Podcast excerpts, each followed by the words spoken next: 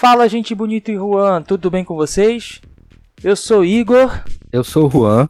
E a gente está fazendo parte do Como Funciona Podcast, episódio piloto. Estamos criando esse projetinho maneiro. A ideia aqui é bem simples. A gente quer trazer pessoas interessantes que têm algum assunto que nós não dominamos, mas somos curiosos. Perguntar e entender como realmente aquilo funciona. E vale qualquer coisa. A gente pode brincar de teatro, a gente pode falar sobre história, a gente pode discutir política ou música.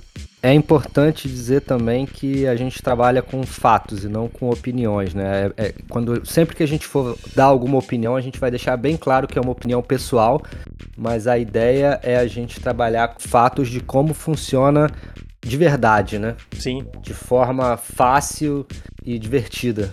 Sim, por isso tem a ideia de a gente trazer profissional, porque a gente não é profissional em, na maior parte dos assuntos que queremos levantar. E nos assuntos que a gente domina, a gente também não domina, então tá tudo certo. e aí, pra gente começar essa brincadeira maluca, como é o episódio piloto, não vamos começar com nenhum convidado inicial, é mais para poder apresentar o formato do podcast. E, poxa, já podemos já falar de alguma coisa interessante que aprendemos e ficamos felizes, né?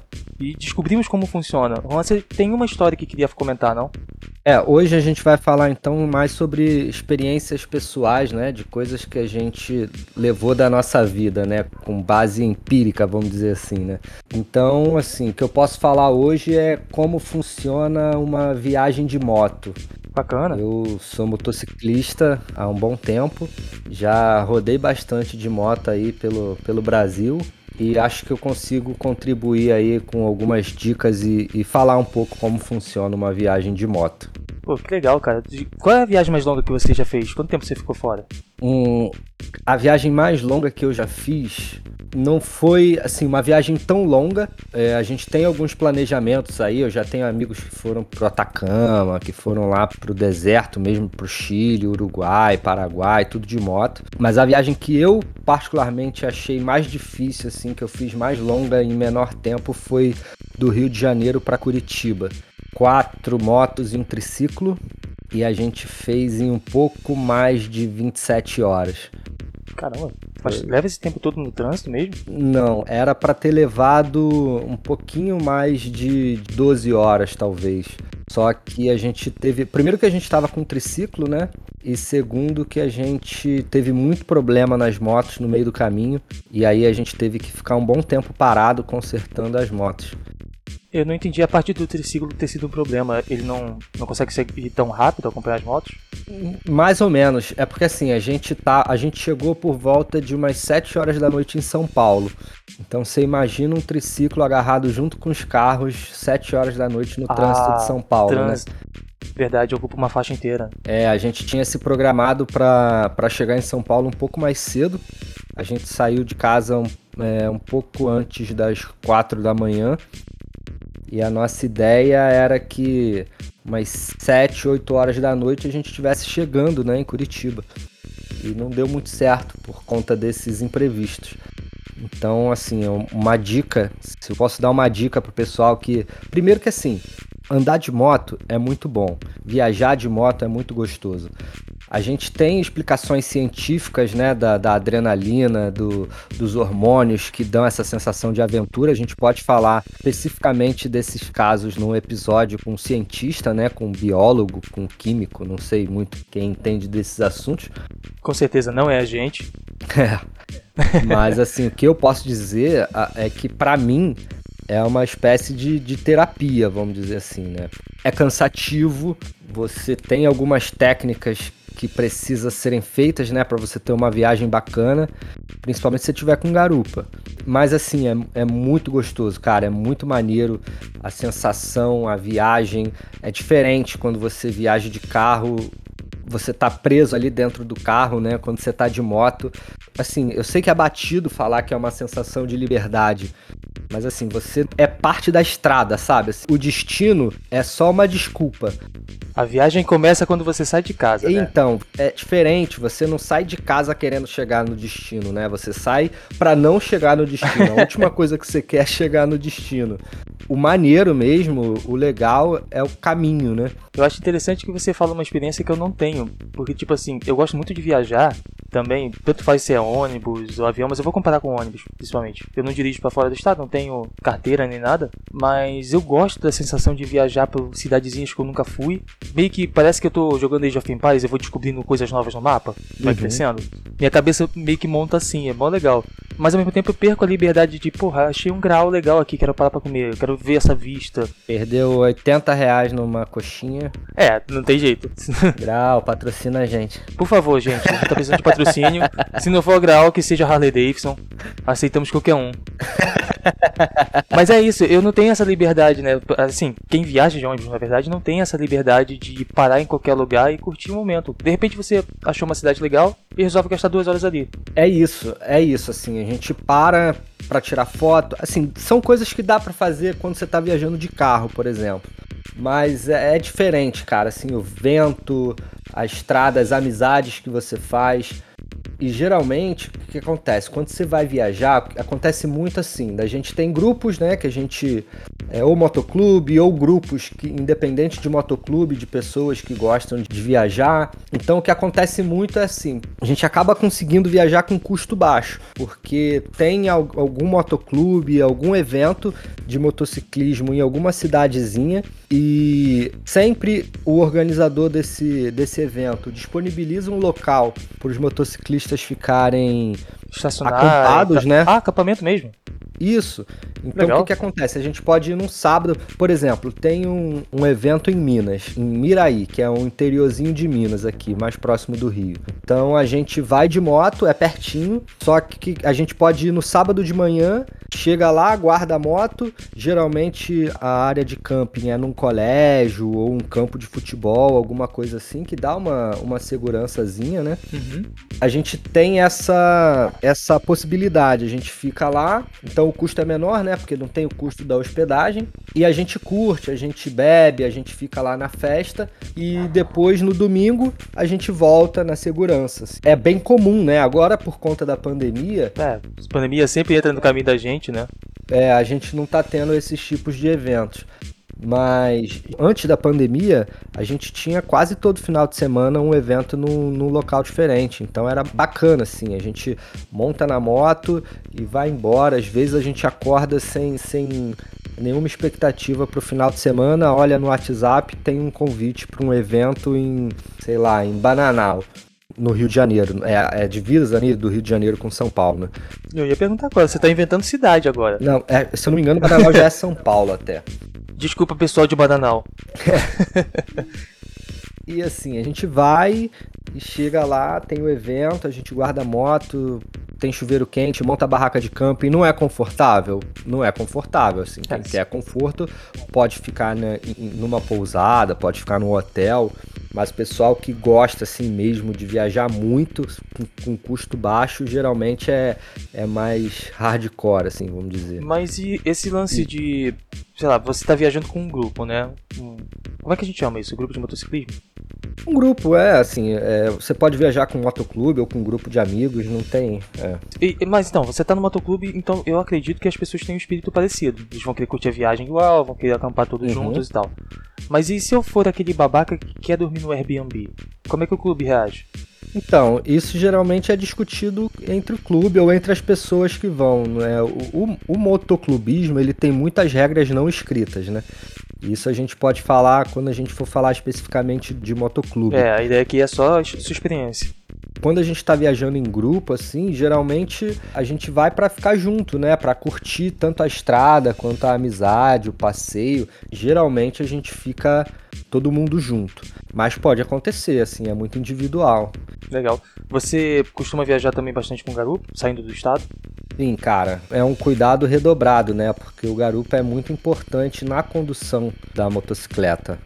Porque o garupa também faz parte do passeio, né? Você vai fazer uma curva, enfim, quando você tá com um garupa inexperiente, é um pouco mais complicado. Então, quando você vai viajar para longe, é importante que o garupa tenha vamos dizer assim, esse treinamento, essa pegada assim também, sabe? Ah, Sim. pô, vou, vou fazer uma curva para direita, então o garupa não pode ficar se mexendo, não pode virar o corpo para esquerda. Ele tem que ajudar você, né? É tipo um copiloto no final das contas, né? É, na verdade é, porque a moto, qualquer movimento que você faz, até no garupa, você interfere na aerodinâmica, vamos dizer, né? Porque a moto, você tem que ter muito cuidado, né? Então, principalmente para viajar na estrada com ônibus, caminhão, outros Sim, carros. Verdade. Tem que ter um cuidado extremamente redobrado. Você pode falar qual é a sua moto? É, tem isso, assim. No meio motociclista, a gente não tem muito essa coisa de, de moto ser grande, moto pequena. Eu conheço pessoas com motos 125, 150 que já rodaram o Brasil inteiro uma das melhores motos que eu tive foi, foi uma Teneré 250, né? Uhum. Atualmente eu tô com uma BMW 650. Eu particularmente não gosto muito do estilo. Eu gosto mais de moto custom. Eu tive uma Harley Davidson também, uma Dyna. Só que a vida e a falta de dinheiro para um projeto me fizeram fazer essa troca, né, na BMW. Mas podcast dando certo, eu volto para a BMW. Podcast dando certo, você faz uma coleção de moto, filho. Pô, a gente tem que sonhar pequeno, entendeu? Tipo, é. comprar uma fábrica da Harley. É um sonho pequeno. Por aí, por aí. É. Sincero. É, eu tenho mais perguntas, cara. Eu fico curioso com esse tipo de coisa. É, tipo assim. Vambora. Esse caminho, esse trajeto que você fez até Curitiba, eu imagino que não faria sentido na minha cabeça você fazer essa viagem entrando na cidade de São Paulo. Daria para dar a volta pela orla, não sei. Mas tinha um objetivo? Queriam estar em São Paulo por algum motivo? Então, é que na verdade a gente queria fazer um tempo onde a gente não ficasse na estrada até escurecer. Então a gente acabou tentando fazer o menor trajeto. Ah, e aí obrigatoriamente você passava pela cidade. É, só que no fim deu errado, né? Assim, é até uma dica que eu dou. Pessoal, façam manutenção das motos, levem peça sobressalente, corrente, pneu, principalmente quando for fazer essas viagens um pouco mais longas, porque a estrada ela é implacável, assim. Se você não tiver preparado, você pode perder, assim, uma coisa que é divertida acaba virando uma, uma, dor de cabeça que você não queria. Uma dor de... Então, é. E é por isso que, assim, tem muita gente. É maneiro você viajar sozinho, com um grupo pequeno. Mas para esses casos também é legal você viajar com um grupo grande. Porque um acaba fazendo companhia para o outro, ajudando o outro. Um sabe manutenção, o outro sabe mais elétrica. E então... também, se você viaja com um grupo grande, você é meio assustador na estrada, né? E passam de repente 10 motos todas juntas, ninguém vai mexer com um deles. É, tem suas vantagens e desvantagens. Assim, claro que se você tiver com uma moto nova, com a manutenção em dia, que dificilmente vai dar problema, beleza, assim, você tá, você conhece tua moto, cada um conhece seu veículo, né?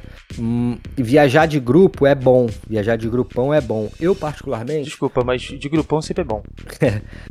Eu, particularmente, gosto mais de viajar em grupo pequeno. Assim, quatro pessoas. Quatro pessoas que você fala são quatro motos, né? Não tá contando garupa. É, é, quatro motos, quatro motos. Assim, a gente tem essa coisa de quem vai junto, volta junto, né? Então, quanto mais motos, maior a probabilidade de alguém ter problema, ou então é, a pegada de um é diferente da pegada do outro, um vai mais rápido, o outro vai mais devagar, então um acaba atrasando o outro. É muito gostoso viajar de grupo, mas dependendo da, da, situação, o grupo ideal é um grupo ali de quatro, cinco pessoas, né, que já estão acostumadas a rodar, as motos são parecidas, são assim, a, a, cilindrada é parecida, a gente consegue ter um torque bacana, uma velocidade de cruzeiro equivalente para todo mundo. Então, assim, na estrada, você tem que estar tá preparado, né, como como eu já tinha dito, você tem que estar tá equipado, você tem que estar tá com um capacete, com a luva, um capacete bom, não adianta capacete vagabundo, de preferência um capacete com aquela proteção na mandíbula, aqueles capacetes só com a viseira na frente não funcionam muito bem para viagem longa. O garupa tem que estar tá preparado, tem que ter experiência, então assim, se for a primeira viagem longa, faz uns trajetos menores também, né? Ganha experiência. Faz o né? teu garupa, é, ganha experiência, faz o teu garupa ganhar experiência. Eu acho que isso é uma dica importante que você está falando para também, tipo, os cariocas em geral, mas também em uma ou outra cidade cercada de montanhas, porque basicamente para você sair do Rio você tem que subir serra, uhum. na maior parte das vezes. E, e acredito eu que se você não tiver um bom garupa, A subida e descida deve ser bem complicada. Pois é, eu já peguei estrada de serra ali em Petrópolis, chovendo na estrada de paralelepípedo. Poxa, que bacana. Sem o freio traseiro. Só melhora, né? É. Ouvindo Sidney Magal, Pô, só coisa boa. Assim, tem muita, tem, tem muita história de estrada. Assim. A gente pode fazer um episódio só com história de estrada que, que é muito maneiro, assim. Todo esse perrengue faz parte das histórias que você ganha na estrada, né? Você sai de uma viagem sempre com muita história para contar. É muito maneiro. Então, assim, nesse passeio eu tava com a moto ruim, sem freio, na chuva, no paralelepípedo, a moto em escorregando, serra. que era uma moto, era uma moto 250. Você estava descendo ou subindo? A gente estava subindo. Cara, legal. Tinha um carro na frente, o carro também não estava conseguindo subir, um Corsinha. Ele acabava descendo um pouco, a gente ficava desesperado. Pô, esse carro vai cair em cima da gente aqui. Enfim, no final deu tudo certo. Nesse momento você estava de grupo, né? Você estava com o clube inteiro, né? tava com mais três pessoas. Eu e mais três motos, no caso, né? É. Eu quero realmente deixar claro o que é pessoa e o que é moto. Se você fala que você tava com três pessoas, eu imagino duas motos. A gente tem um termo também que quando a gente vai se referir a pessoas, a gente fala quantos capacetes foram, né? Ah, legal. É, bacana. Eram quatro motos, se eu não me engano, contando com a minha. E cada moto tava com garupa. Foi bacana, né? Mas a gente pode fazer um episódio só sobre viagem de moto, assim, só sobre história de, de passeio de moto. Eu acho que a gente não pode, eu acho que a gente precisa. Tem muita coisa legal aí pra gente tirar. É, chama a galera realmente, alguém de motoclube, a gente vai pegar, né, a pegada do podcast, a gente trazer alguém que saiba muito sobre aquele determinado assunto. Não vou te desmerecer. Não, com certeza, até porque esse é um episódio piloto, senão a gente vai ficar aqui, vai, vai ser um episódio de 3 horas, 4 horas, né? Pois é. Eu tenho um monte de pergunta para fazer, mas é tudo em caráter pessoal. Eu também não quero encher o episódio inteiro para ficar falando de moto. E assim, é isso. Assim, hoje a gente está falando um pouco sobre como funciona uma viagem de moto, né? Então, resumidamente, é assim: esteja preparado você e o garupa, caso você vá de garupa, manutenção das motos, freio, bagagem, se a bagagem está bem amarrada, dependendo da moto, pode trepidar, a bagagem pode cair. Estuda muito bem o trajeto, quantos pedágios vão ter, paradas que você vai fazer para se alimentar, para ir ao banheiro, para olhar se a moto, se a moto tá certa ainda, se todos os parafusos estão no lugar, se tá tudo direitinho. Aquela manutenção marota preventiva. É, com certeza. Principalmente leva uma garrafa de óleo também para a estrada, para caso você precise repor o óleo. Eu não ia pensar nisso nunca nessa parada do óleo, é uma verdade. Sim, moto de corrente, leva corrente sobressalente ferramenta, quem puder também, se você principalmente for viajar de grupo, leva ferramenta. Tenha medo da estrada. A estrada não é igual uma rua, né, de, de cidade. Então você vai ter caminhão, você vai ter carro em alta velocidade.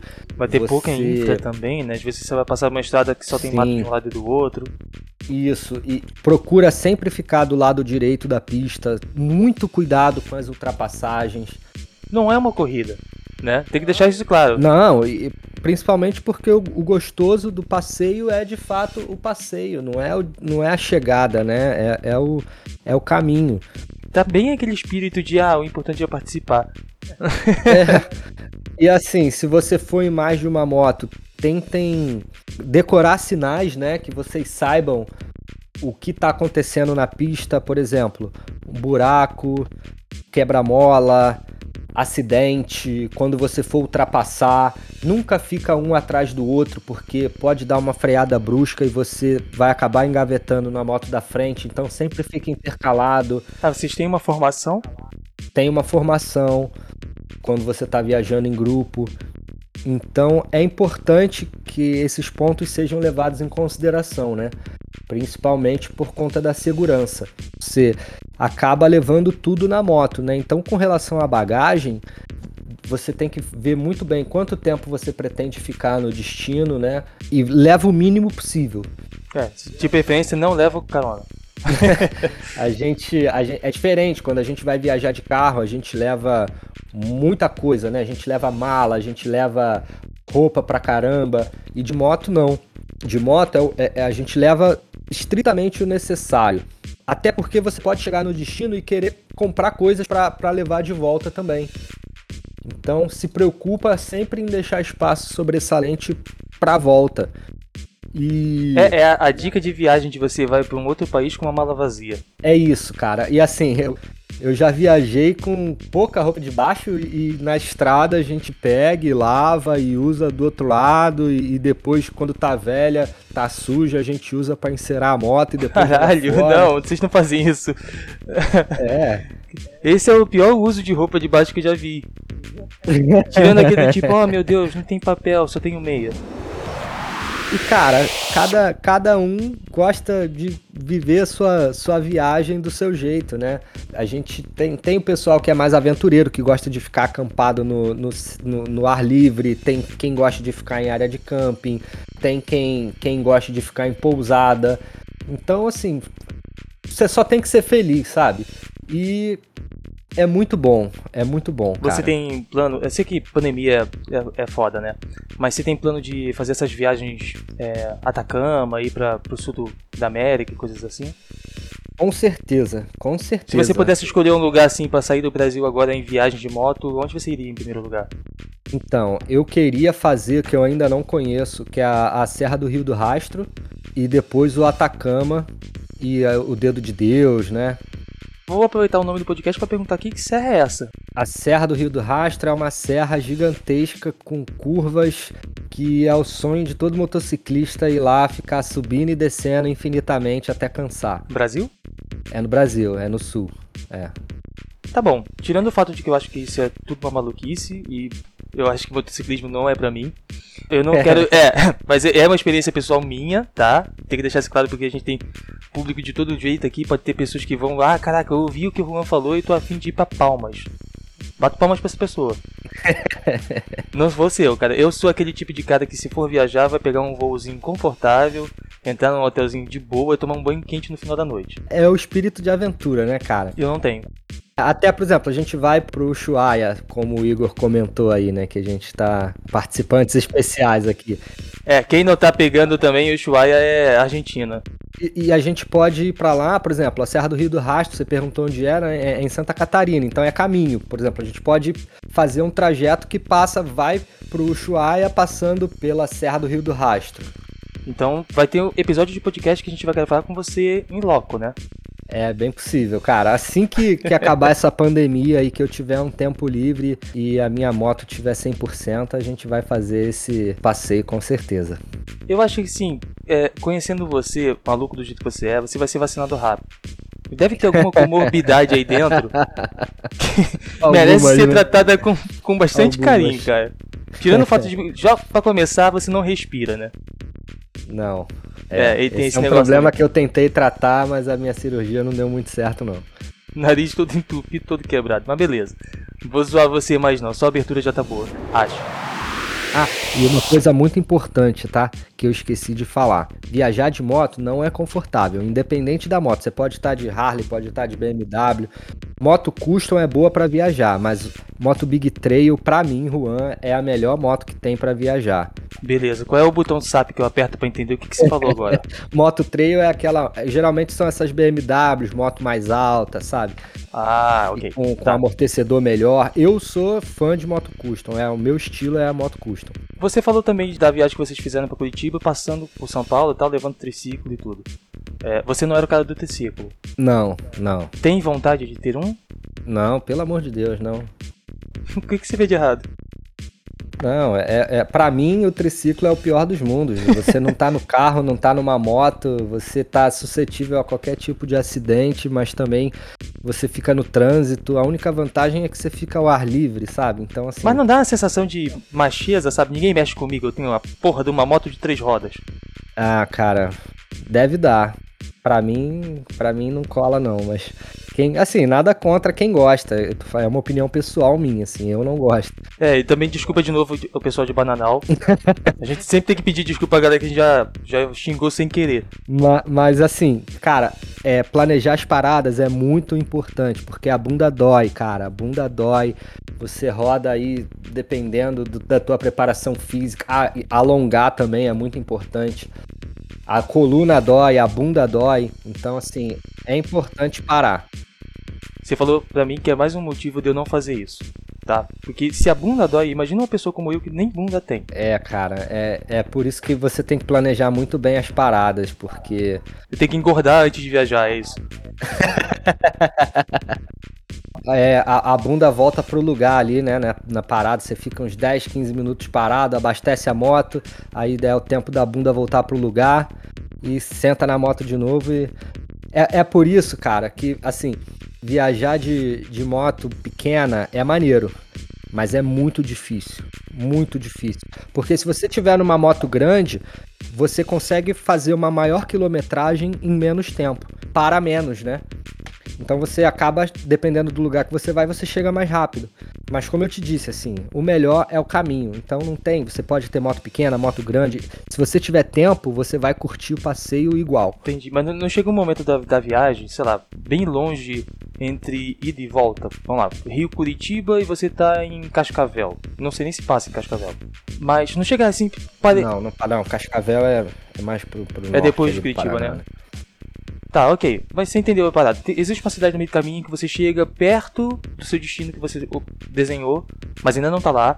Aí você para e vai comer um misto quente. Aí você olha para trás e fala, puta que pariu que eu tô fazendo. Vou largar, largar, essa moto aqui e pegar uma passagem de volta de avião. Não dá uma vontade dessa de desistir? Só que você tem que pensar, tipo, já andei mil não, quilômetros para voltar, tem que voltar mil quilômetros de novo. Não, não, não, não, que isso, cara. É, tu, psicologicamente tu já vai sabendo que tu vai ter que voltar. Então, se você não quer rodar mil quilômetros, você marca uma viagem de 500 quilômetros. São mil, né, que você né? tem que voltar. Você vai rodar, é, você vai, você vai 500 e volta 500, ao invés de rodar mil pra ir e não querer mais voltar, né? tá doido. E mais ao sul, tu chegou e até onde? De moto foi ali mesmo em Curitiba, mas a gente já fez várias vezes Rio, Bahia em um dia, sabe? Assim, saindo do Rio de Janeiro para Prado, que é um grande evento que tem lá. Rio, Brasília, que tem um, um, evento muito maneiro em Brasília também. A gente consegue correr, fazer correndo. Se assim. eu não assim. me engano, Rio, Brasília é 1.600 quilômetros. Eu acho que era isso que eu tinha visto a última vez. É, primeiro, eu não quero nem imaginar essa viagem, tá? Não de moto. Segundo, parabéns pra Rose, sua esposa, que te aguenta. Vocês continuam casados depois de tudo. É, mas ela não aguenta assim, ela só viaja pertinho. Quando é viagem muito longa assim, ela não curte não. Pá, ela é do meu time então, é o time do avião. Cara, é um mundo muito confortável.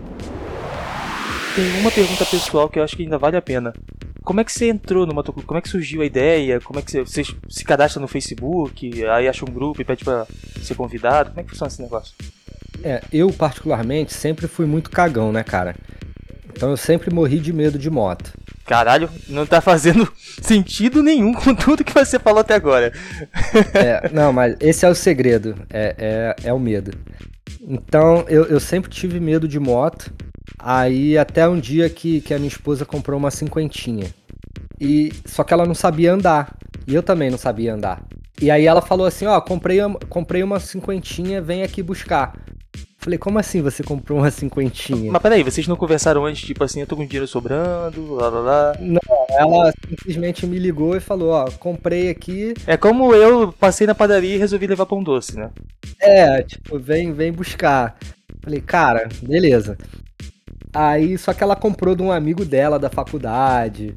E o cara deixou pagar parcelado em um milhão de vezes, sabe? Foi aqueles negócios da China. Assim, Meu pai participou dessa negociação, com certeza, cara. Ele faz muito isso.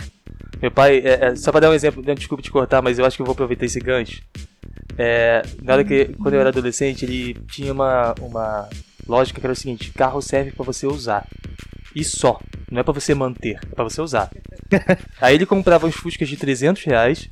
Acho que o carro mais caro que ele comprou nessa época foi 600. Mas eram sempre Fuscas. Variavam cor e tal, mas eram várias Fuscas. E ele usava o Fusca até acabar. Só botava combustível e fim de papo. Não tinha óleo, não tinha lavagem, não tinha porra nenhuma. E aí isso me lembra de um. Aí é. Porra, ele é ótimo nisso. Eu lembro uma vez que a gente enguiçou. Eu devia ter, sei lá, 16. E a gente enguiçou dentro da estrada da Taquaral, no meio da favela do Camará. O, Fusca pegou fogo, literalmente. Começou a sair fumaça do. Quem tava sem óleo há tanto tempo que o motor trancou. Foi uma fumaceira do cacete dentro do carro. O carro travou de um jeito que o volante não virava pra gente empurrar pra calçada e tudo. Nós levamos o, o Fusca empurrando até uma determinada oficina que tinha. E o cara olhou assim, deu uma fuçada, falou: Porra, vai ficar uns 300 reais. Aí ele falou: Vendido. Saímos de lá sem carro. É, é só para deixar claro, não é isso que tem que fazer com moto, né? Não, cara. Até porque se você tiver um problema na estrada e a moto pegar fogo, você pega fogo junto, né, cara? Se der, se der algum problema na corrente e, e travar a roda, você pode se machucar, né, cara? Então, assim, é muito. Manutenção da moto, cara, é muito importante. Muito mais que. Assim, toda manutenção de veículo é importante, lógico. Mas o carro você ainda tem uma segurança. A segurança da moto é, o, é você, o teu equipamento e o teu corpo. Então é bem diferente. Não né? dá para embrulhar a pessoa em plástico bolha. É, tem, tem jaqueta, né? Com, com proteção de coluna, com proteção de cotovelo, luva, bota, calça, tem tudo, mas ainda assim o impacto é, é, diretamente no teu corpo, né? Então, é, eu, aí a minha, minha esposa comprou a moto, eu fui buscar, só que eu nunca tinha andado de moto na vida. Aí o amigo dela me ensinou. Eu, eu, a gente estava num shopping, eu fiquei aprendendo a andar no estacionamento do shopping. Aí depois de meia hora eu falei, beleza, aprendi a andar de moto. Só que a moto, a cinquentinha, não tem marcha, não tem nada, né? Só tem o ponto neutro, né? O, o, o neutro e, e uma marcha que você passa e aí ela é automática, né? Ah, isso tudo rodando no Rio, né? É, na Baixada Fluminense, imagina só. Olha que bacana.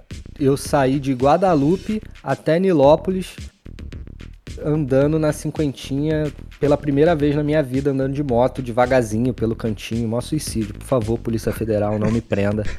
Vamos deixar registrado aqui, caso a Polícia Federal está ouvindo a gente, esteja ouvindo a gente, é, você já estava documentado e habilitado, né? É, já. Uhum. Então, isso, só para deixar registrado nos autos. E aí, depois disso, eu tirei a habilitação. Só que. Acho que você Enfim. jogou teu alibi na janela agora. e. E é porque assim, eu, eu peguei e aí fui pegando gosto, né? Porque a gente ia trabalhar, a gente trabalhava perto de casa, e a gente trabalhava junto e trabalhava perto de casa. Aí a gente começou a ir trabalhar com essa motinho, aí eu gostei, aí tirei a carteira, aí logo em seguida comprei uma, uma outra motinho custom também, que puta que pariu, só me deu dor de cabeça. Cara, quem tá, quem tá querendo comprar moto agora, que nunca andou de moto, estuda muito, não faz que nem eu não, que comprou uma moto velha de manutenção cara e com a quilometragem altíssima. Eu acredito que, assim, com todo respeito à sua experiência e tal, eu acredito que ver as pessoas se fuderem é a melhor experiência de aprendizado que você pode ter. Entendeu? É, então, cara. se vocês já estão ouvindo a história dele, assim, compra moto X e Y, estuda bastante e tal, é sinal de que ele já se fudeu o suficiente para poder dizer, ó, gente, o caminho demais. que eu fiz foi ruim. Demais, demais. Enfim, e aí eu comecei a, a, a, frequentar né, eventos de motoclube, mesmo sem ser de motoclube, eu comecei a frequentar eventos de, de vários motoclubes para ver algum que eu me identificava com as pessoas e que as pessoas se identificavam comigo também, né? E aí até um dia que eu tava rodando assim entre os motoclubes, recebi um convite de um motoclube para participar, comecei a conhecer a, a, ideologia dos caras, enfim. Peraí, tem e... ideologia também? É uma seita? É, assim, cada motoclube tem o seu jeito, né? Tem suas regras, funciona de uma forma. Você tem que se adaptar. Não adianta você entrar num motoclube que, que vai contra as coisas que você acredita, né? Ou o teu ritmo da tua vida, assim. Ah, pô, o, o, motoclube viaja todo dia, todo final de semana, mas você trabalha e não pode viajar. Uhum. Então, assim, é... cada um tem suas regras, coisas que você tem que fazer ou não tem. A gente pode falar disso em outro episódio, entrar mais a fundo nisso, enfim. Mas eu, eu encontrei um que eu me identifiquei e comecei a rodar com os caras, e aí recebi o convite, comecei a rodar com eles. Aí eu pensei, pô, beleza, é isso que eu quero mesmo. E entrei e, e tô aí, cara, nessa vida até hoje. É porque, assim, é, é, é importante você fazer essa pesquisa e ter esse processo todo para entrar no motoclube e ficar, porque um motoclube é igual uma família, né, cara? eu digo por mim e entre esses motoclubes mais tradicionais, mais old school, é muito ruim você ficar pulando de motoclube para motoclube, sabe? É, eu ainda tô com um viés de negação, tá? Então, talvez mais pessoas falando comigo, com a gente, assim, gravando sobre motoclube, episódios futuros vão me tirar. Mas nada me tira da cabeça isso que você falou, o motoclube é uma família. A máfia também é. você entendeu o pensamento? Sim, sim, sim. Qualquer conjunto de pessoas, vamos dizer, não, não é uma família assim, mas você, você acaba tendo um relacionamento com aquelas pessoas como familiares, né, cara? Assim, como pessoas que você, que você leva para sua vida, que você convive, que você lida assim frequentemente, né? Que você tem que aprender a conviver com aquelas pessoas. Cara, é, para tentar encerrar esse assunto, eu queria uhum. que você pudesse sugerir algum item cultural falando um pouco sobre esse mundo. Eu naturalmente ia chutar Sons of Anarchy, mas com certeza você tem alguma outra coisa. Uma série, um livro, um filme, algo sobre o universo em geral. É, a gente tem vários filmes, né, que contam essas grandes viagens motociclísticas e a gente tem filmes e documentários que falam diretamente sobre motoclubes, né? Então, por exemplo, Sons of Anarchy é uma série que fala mais sobre o dia a dia dos motoclubes ali, de um motoclube tradicional, né? Mas sobre viagem de moto, a gente tem o clássico, né, o Easy Rider, que é um filmaço para qualquer um que curte moto. O Diário de Motocicleta, Motorcycle Diaries, né? A gente tem o Wild Hogs também, Motoqueiros Selvagens no Brasil, que é um filme de comédia, mas que também é bem maneiro. A gente tem Motoqueiro Fantasma. Não, um, uma coisa interessante questão cultural e moto, que é um jogo antiguinho e tal, com certeza você já jogou. Full Turtle. Ah, é, o Full Turtle é, é, animal também. Fala um pouco sobre motociclismo também, assim. É um jogo muito bom, é um jogo que envelheceu muito bem. Inclusive, se não me engano, tem agora uma versão remasterizada. É, saiu um remaster dele. Bacana. Mas assim, se eu pudesse falar assim, assistir um filme sobre viagem de moto, seria o Easy Rider, que é o Sem Destino, de 69. É, eu encontrei aqui no Easy Rider, que ele tá sugerindo, a gente tem no Telecine, se você assina, pode também comprar ou alugar pelo Google Play ou pela Apple TV. Tem as opções todas ali. Varia os preços de aluguel de 5 a 9 reais e de compra entre 20 e 25. Já é.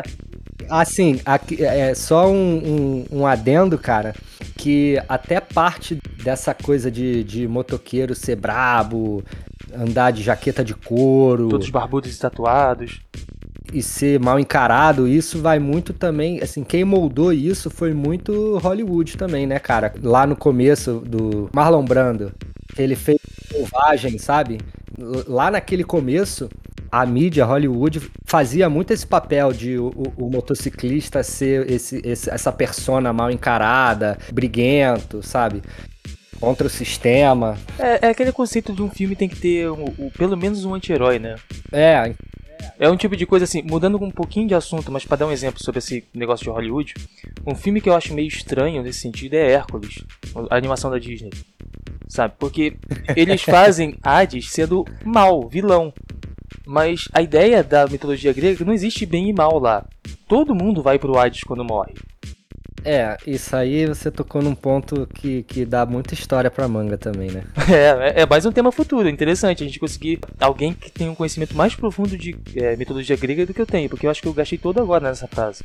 Não, e além disso, a gente pode falar sobre a ligação entre todos os panteões, né, cara? Até desde da história da Grécia, é, Mesopotâmia, Egito, uh, Egito, até o cristianismo contemporâneo. Sim. Até você descobrir que, que Horus e Jesus e. Tá, vamos parar por oh. aqui. Porque, só pra gente não tentar ser cancelado no, no, episódio piloto, entendeu? Porque se a gente começar a comparar Horus e Jesus do jeito histórico, vamos dizer assim, talvez perdemos 60% de um público cristão aí. Não me interessa isso no momento. Não, mas a gente não tá. É, a gente não, a gente não vai. Não, não, é diferente. A gente tá falando de um tema. A gente não tá falando que o cristianismo é assim ou assado. A gente tá falando só das coincidências. Ó, eu tô recebendo um contato interessante de uma pessoa historiadora. Não, não vou nem dizer Bom. que foi o Igor quem indicou, porque ele tá ouvindo a gente aqui ao vivo. E, e sim, existem dois Igors. Existem dois Igors nessa ligação, mas eu sou o mais bonito e ele tá proibido de falar. Ah, todo Igor é foda. Cara, eu não tenho uma história tão longa, acredito eu, pra, pra puxar assim, mas voltando ao foco do tema do como funciona, e aí, mais no sentido de como funciona alguma coisa quando você descobre alguma coisa que funciona e essa coisa é mais blowing para você. É, eu tenho a minha experiência com o computador. Eu era criança, eu tinha 10, 9, 10, sei lá. Uh, tava na casa dos meus tios, meu tio me deixou brincando no computador, Windows 95, Paint, coisas assim, fiquei pintando lá. A questão é que ele viu que, eu, pelo menos, eu sabia mexer no mouse, eu sempre soube mexer em coisas redondas, não sei se isso é sexy. É, e aí ele falou, porra, vou te dar um computador de presente. Aí, porra, né, passou um mês, porque antes dele me dar o computador, ele me deu um pack de livros. Eram sete livros, se não me engano, de Windows, de DOS, de Word, coisas assim. Ele falou, leva os livros para casa e lê. Quando você terminar de ler os livros, eu te dou o computador. Eu tava desesperado querendo o computador. Eu li livro um mês, um mês e meio. Sete livros, igual um doido. Eu sinto falta da, da minha infância porque quando eu era adolescente eu lia um livro em dois, três dias. Hoje em dia, porra, é um, é um, é um sacrifício para conseguir ler um livro em um mês. Abrindo um parênteses rápido, porque isso é legal, Kézia por um período fez faculdade de letras, minha esposa Kézia. Aí nos, nos, nos primeiros dias, é, a professora lá começou a perguntar o que, que as, os alunos tinham lido ultimamente e tal. E uma menina falou, pô, eu quase não leio. Ah, professor, mas você tá fazendo faculdade de letra, né? Você precisa ter leituras. Aí ela falou assim, pô, textão de Facebook conta que isso eu leio todo dia. Aí é foda. é tenso, né? A minha história com o computador, que eu, que eu achei que foi mind blowing, é a seguinte: quando o computador realmente chegou em casa, a gente apanhou um pouco, porque era muito mais cabo naquela época para poder ligar, uns cabos diferentes e tudo, mas uma bela hora ele ligou.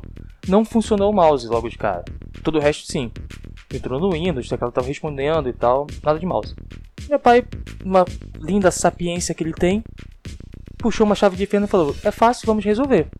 Aí abriu a tampa do gabinete. Ele nunca tinha visto um computador na vida e resolveu já sair desmontando a porra toda. Aí ele olhou lá dentro e falou: Olha que bonitinho, um monte de plaquinha, tudo encaixadinho. Então, a gente pode tirar pra poder ver cada plaquinha. Ele desmontou o computador inteiro no primeiro dia. Caraca, bicho. Obviamente montou o computador de volta e obviamente não funcionou. E o computador morreu logo de cara. Que merda. É, dois dias depois, não sei, algum intervalo relativamente grande na cabeça de uma criança passou ele conseguiu um contato com um cara no centro de Campo Grande que poderia visitar a gente, que consertava essa cagada que ele tinha feito. O cara foi, explugou todos os cabos, todas as placas, não sei o que, viu que tava tudo plugado errado, plugou tudo certo de novo. Não sei por que milagre funcionou, porque ele poderia ter queimado aquelas coisas todas, né? Ah, sei lá, meu pai pagou. O cara não devia ter andado 5 minutos para fora de casa. Ele virou para mim e falou: Poxa, eu vi como ele fez, agora eu consigo consertar pegou a chave de fenda e meteu de novo no PC. Desmontou tudo de novo. Caraca, bicho. Ah, cara, mais um dia. Ele fez isso três vezes.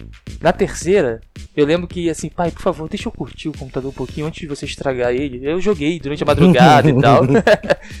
E aí no dia seguinte, quando eu acordo, tá o computador todo morto na mesa da, da cozinha, sabe? Placa pra um lado, gabinete pro outro, HD solto. Coisas que hoje eu sei nomes, mas na época porra nenhuma. Uhum. Chamou de novo o mesmo cara. Eu, eu não. Eu vou chutar números aqui agora, porque faz muito tempo em uma cabeça infantil, mas, sei lá, o cara tava cobrando 30 reais pra consertar o computador. Uhum. De repente esse cara chegou aí pra, pro meu pai e falou assim, quanto é que você tem aí? Meu pai falou, ah, eu tenho 100 reais. Aí ele falou, me dá esse dinheiro todo. Vou pegar você, seu filho, esse computador, a gente vai pra oficina, eu vou te dar aula de computação. Caraca. E... aí eu comecei a ter curso. Curso de montagem e manutenção, curso de sistemas, de DOS, história do, do, do, do PC e coisas assim. Então, para mim, como funciona não foi mais tão surpreendente, saca? Só não foi uma experiência tão divertida de ter perdido o computador esse tempo inteiro para aprender como o computador em si funciona. Como funciona a montagem de computador com o pai do Igor. Teu pai é doido, cara. Ele é. Meio que exemplifica quem eu sou hoje. Eu tenho esse pai. ah, depois disso eu fui embora. Aí é curso de programação e tal. Eu acabei achando que sou programador até hoje, minto para muitas pessoas, algumas me dão dinheiro por causa disso. Acho que é legal. E agora eu vou começar a mentir que eu sou podcaster. a gente um dia vai fazer um episódio como funciona podcast. E a gente vai explicar por que caralho meu áudio tá com esse chiado enorme que a edição vai ter que trabalhar muito. Ah, e a gente vai olhar e falar, olha lá no primeiro episódio, aquele microfone todo fudido do Igor. Sacanagem, tem um Razer maneirão. Só pluguei essa porra errada, não sei como. Eu acho que tá pra gente começar a encerrar, pra gente também não esticar muito o tamanho do piloto. Dá, dá sim.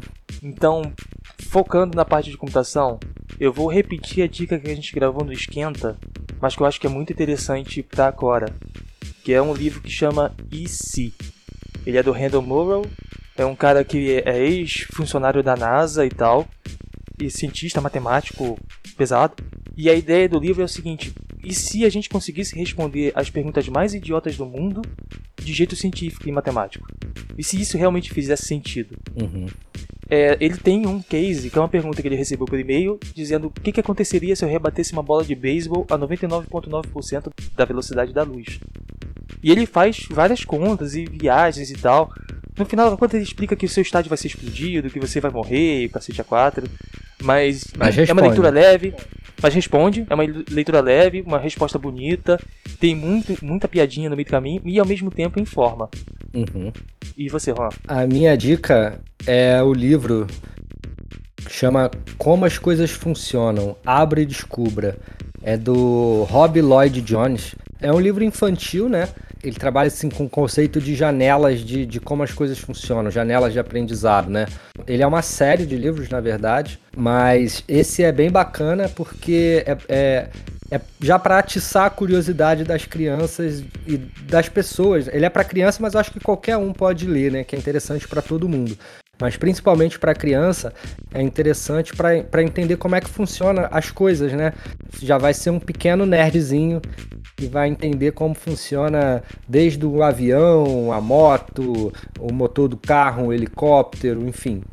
É, é isso. Eu acho que é um aprendizado maneiro para todas as idades. Bacana, eu vou pegar esses links, a gente vai colocar os links também na descrição dos livros e série e filmes que nós falamos. Eu peço favor de todo mundo, a gente não vai pedir vaquinha nem nada, mas se vocês forem consumir algum desses recursos, comprar um livro, assistir uma, uma série, um filme, clica no nosso link, dá aquela forcinha. Eu não vou ficar chateado, eu acho que o Juan também não. Faz esse favor aí. É isso, galera. Eu vou pedir também, a gente vai vou mandar um e-mail de contato para quem tiver sugestão de pauta, sugestão de pessoas interessantes para falar sobre um determinado assunto. Pode mandar e-mail pra gente. Até também se quiser participar como ouvinte, né, da- das próximas gravações, a gente manda aí o, o nosso canal do Discord, onde a gente se reúne para debater as pautas do podcast. Verdade, você pode ouvir toda essa sujeira ao vivo sem edição. Então, se você quiser participar também como não só ouvinte para ver a gravação e tudo, mas também quiser falar alguma coisa que você domine, ou quiser indicar alguém que fale alguma coisa interessante sobre o assunto que você se interessa e tal, pode mandar pra gente. O e-mail é comofunciona.podcast@gmail.com. A gente também vai deixar o e-mail linkado no post quando for publicado. E é isso, galera. Tem alguma consideração, Rosita? Em todas as redes sociais, o nosso nome é Como Funciona Pod. A gente tem que redes? Pod de podcast. A gente tá no Twitter, no Facebook e no Instagram e no YouTube também. Beleza. E os cortes, a íntegra, futuramente, quem sabe a gente não, não grava também ao vivo no YouTube, né? No YouTube, uma ideia que eu tenho pra, de sugestão alternativa no canal também é colocar alguma coisa de making off. Porque nessas, nessas sujeiras que a gente já gravou até agora, tem muito áudio que não vai entrar no, no final e pode entrar como um making off ali. Risadas da Sim, gente, sim. umas brincadeiras e tudo. Além dos cortes. né? Exato. A gente vai fazer uma divulgação um pouco mais forte do, do YouTube, principalmente, quando tiver um conteúdo mais completo ali. Mas acompanha a gente Uhum. nas redes, como funciona pod em todas as redes, e o e-mail de novo, como funciona.podcast.gmail.com. É isso, pessoal. Obrigado. Espero que vocês tenham gostado e até a próxima. Valeu, pessoal. Obrigado, ouvinte. Obrigado a galera que ficou até aqui ouvindo a gente a essa hora da noite. Beijo pra todos.